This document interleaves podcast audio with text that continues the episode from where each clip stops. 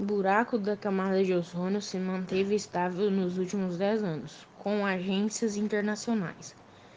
A camada de ozônio, o escudo que protege a vida na Terra dos níveis nocivos de radiação ultravioleta, manteve-se estável na última década, conforme o estudo elaborado pela Organização Mundial de da Meteorologia, OMM, sei, é o Programa das Nações Unidas para o Meio Ambiente, divulgado nesta quinta-feira.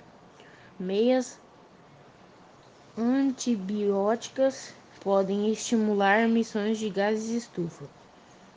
o buraco de ozônio retém frio na Antártica, mostra relatório porque esta avaliação científica fala sobre a camada de ozônio feita neste ano.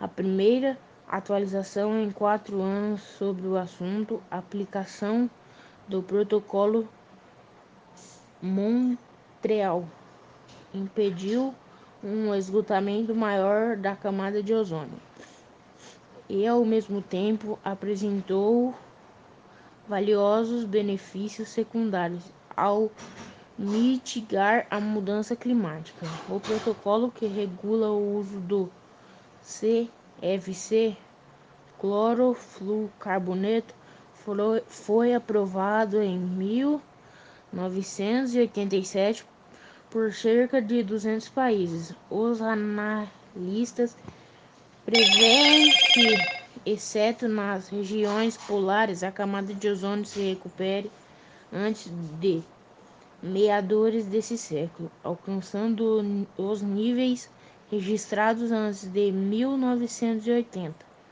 Na Antártica, na Antártica, porém, o buraco na camada de ozônio é grande, a recuperação será mais demorada e deve ocorrer somente no fim do século XXI. Na última década, o ozônio em nível global e nas regiões do Ártico e da Antártida não estão mais diminuindo, mas também não estão aumentando, salienta o estudo.